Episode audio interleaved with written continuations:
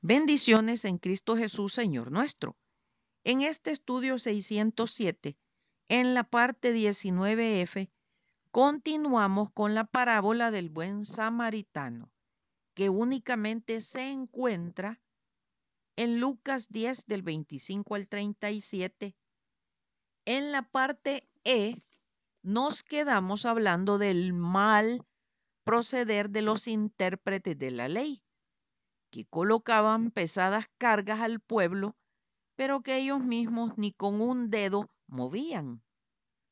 Con esto mataban la posibilidad de conocer al Dios eterno y establecer una relación y comunión con Él. Ahora leamos cómo el apóstol Pablo, fariseo de fariseos, lo expresa. Y yo, sin la ley, vivía en un tiempo pero venido el mandamiento, el pecado revivió y yo morí. Y hallé que el mismo mandamiento que era para vida, a mí me resultó para muerte. Primera Corintios 7, 9 y 10. Versículo 31. Aconteció que descendió un sacerdote por aquel camino y viéndole pasó de largo. Un sacerdote era alguien muy importante. Era un pastor en Israel. Muchos de los sacerdotes vivían en Jericó. Desde luego, los sacerdotes eran conocedores de la ley. Leamos qué dice a propósito de este caso Deuteronomio 22.2. Y si tu hermano no fuere tu vecino o no lo conocieres, lo recogerás en tu casa y estará contigo hasta que tu hermano lo busque y se lo devolverás. Lo interesante de la exposición de nuestro amado Señor Jesucristo en la parábola es que resalta lo que como intérprete de la ley debían conocer y practicar, pero no lo hacían. Habrían, desde luego, muchas justificaciones. Iba deprisa, era un camino peligroso, habían asaltadores, podían estar cerca todavía. Si ya estaba muerto, podía contaminarse ceremonialmente tendría que incurrir en gastos, etcétera, etcétera, etcétera. La realidad es que la religiosidad, los ritos, ceremonias, etcétera, los habían divorciado de la misericordia y la justicia. Ay de vosotros, escribas y fariseos hipócritas, porque diezmáis la menta y el eneldo y el comino y dejáis lo más importante de la ley, la justicia, la misericordia y la fe. Esto era necesario hacer sin dejar de hacer aquello. Mateo 22, 2. Un sacerdote que debía cuidar al pueblo de Dios, enseñando la ley del Altísimo, Deuteronomio, Deuteronomio 33, 10. Ellos enseñarán tus juicios a Jacob y tu ley a Israel.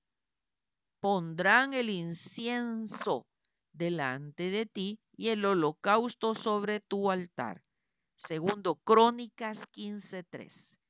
Muchos días ha estado Israel sin verdadero Dios y sin sacerdote que enseñara y sin ley.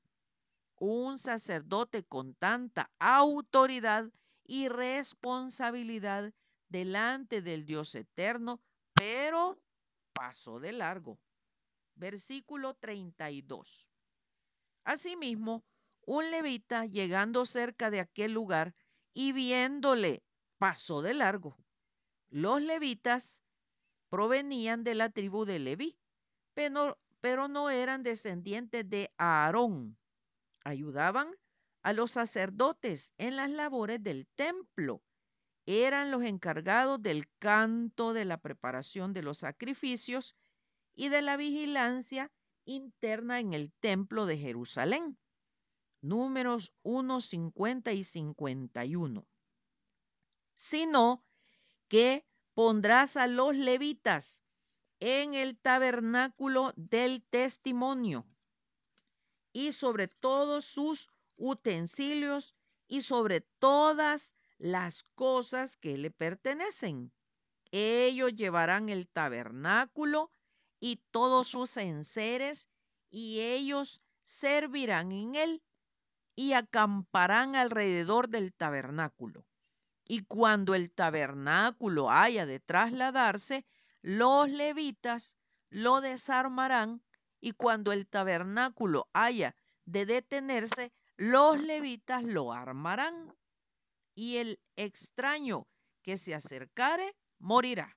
Números 3, 6 y 7 dice, haz que se acerque la tribu de Leví y hazla estar delante del sacerdote Aarón para que le sirvan y desempeñen el encargo de él y el encargo de toda la congregación delante del tabernáculo de reunión para servir en el ministerio del tabernáculo.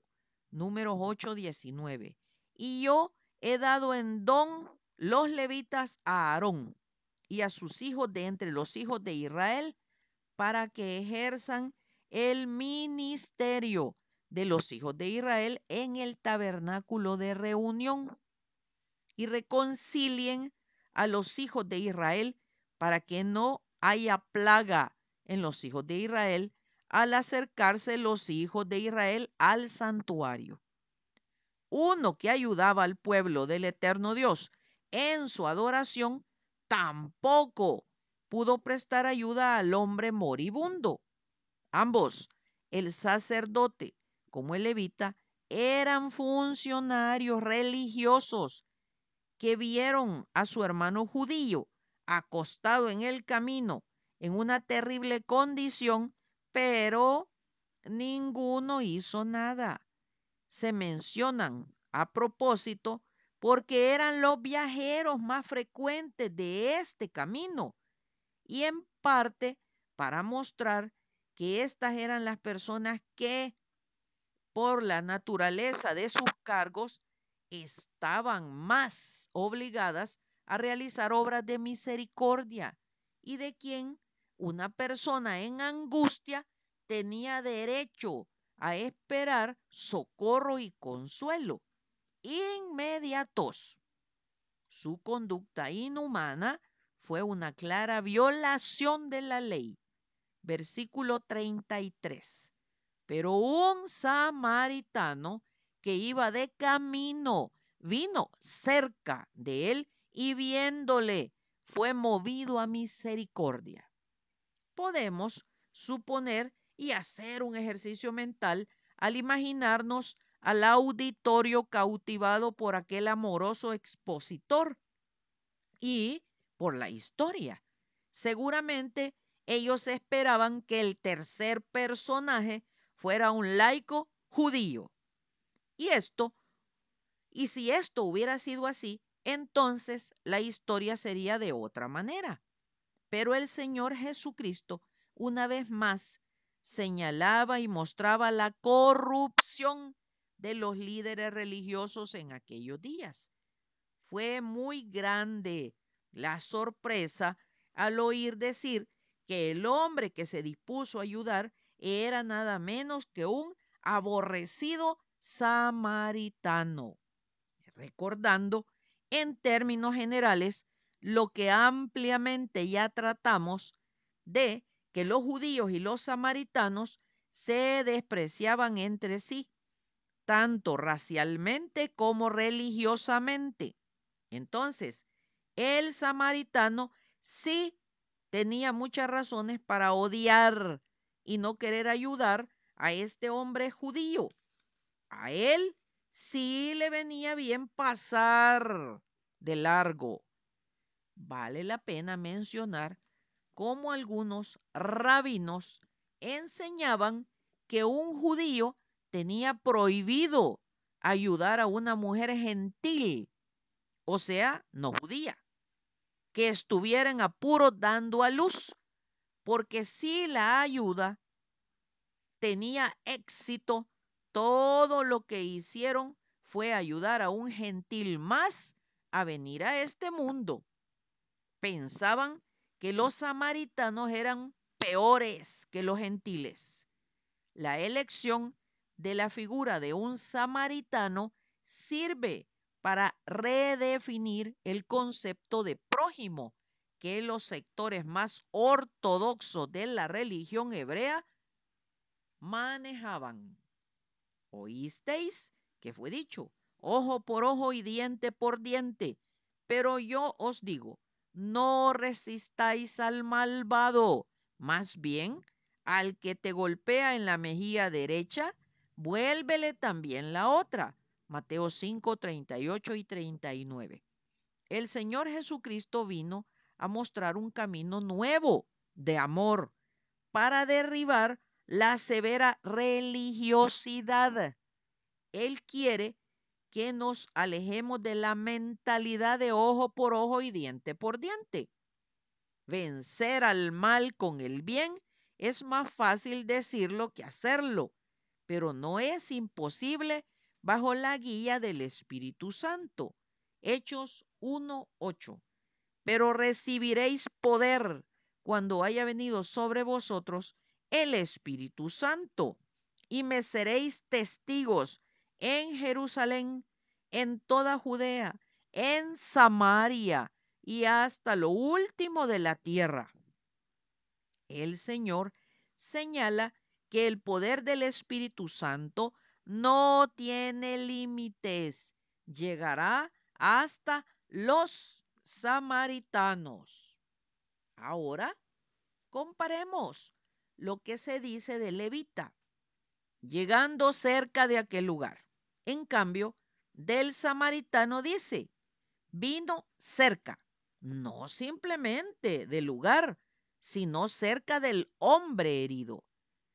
Como llegara cerca, tuvo la oportunidad de ver la pobre condición del hombre y viéndolo, fue movido a misericordia. El eterno Dios hablándole a su nación escogida como una nación rebelde, le dice, oh hombre, Él te ha declarado lo que es bueno y qué pide Jehová de ti. Solamente hacer justicia y amar misericordia y humillarte ante tu Dios. En Miqueas 6:8, entre las leyes para el pueblo de Israel, leemos: como a un natural de vosotros, tendréis al extranjero que mora entre vosotros y lo amarás como a ti mismo, porque extranjero fuisteis en la tierra de Egipto, yo Jehová vuestro Dios. Levítico 19:34 y Éxodo 23, 4 y 5 dice, si encontrares el buey de tu enemigo o su asno extraviado, vuelve a llevárselo. Si vieres el asno del que te aborrece caído debajo de su carga, le dejarás sin ayuda. Antes bien, le ayudarás a levantarlo. El sacerdote y el levita conocían estos textos, pero ignoraron su cumplimiento. Pero el odiado samaritano los cumplió al pie de la letra. Será hasta el próximo domingo, si Dios nos presta la vida, que continuaremos con esta hermosa parábola y sus aplicaciones para nuestra vida hoy. Maranata, Cristo viene pronto. Atentamente, Lic Acevedo.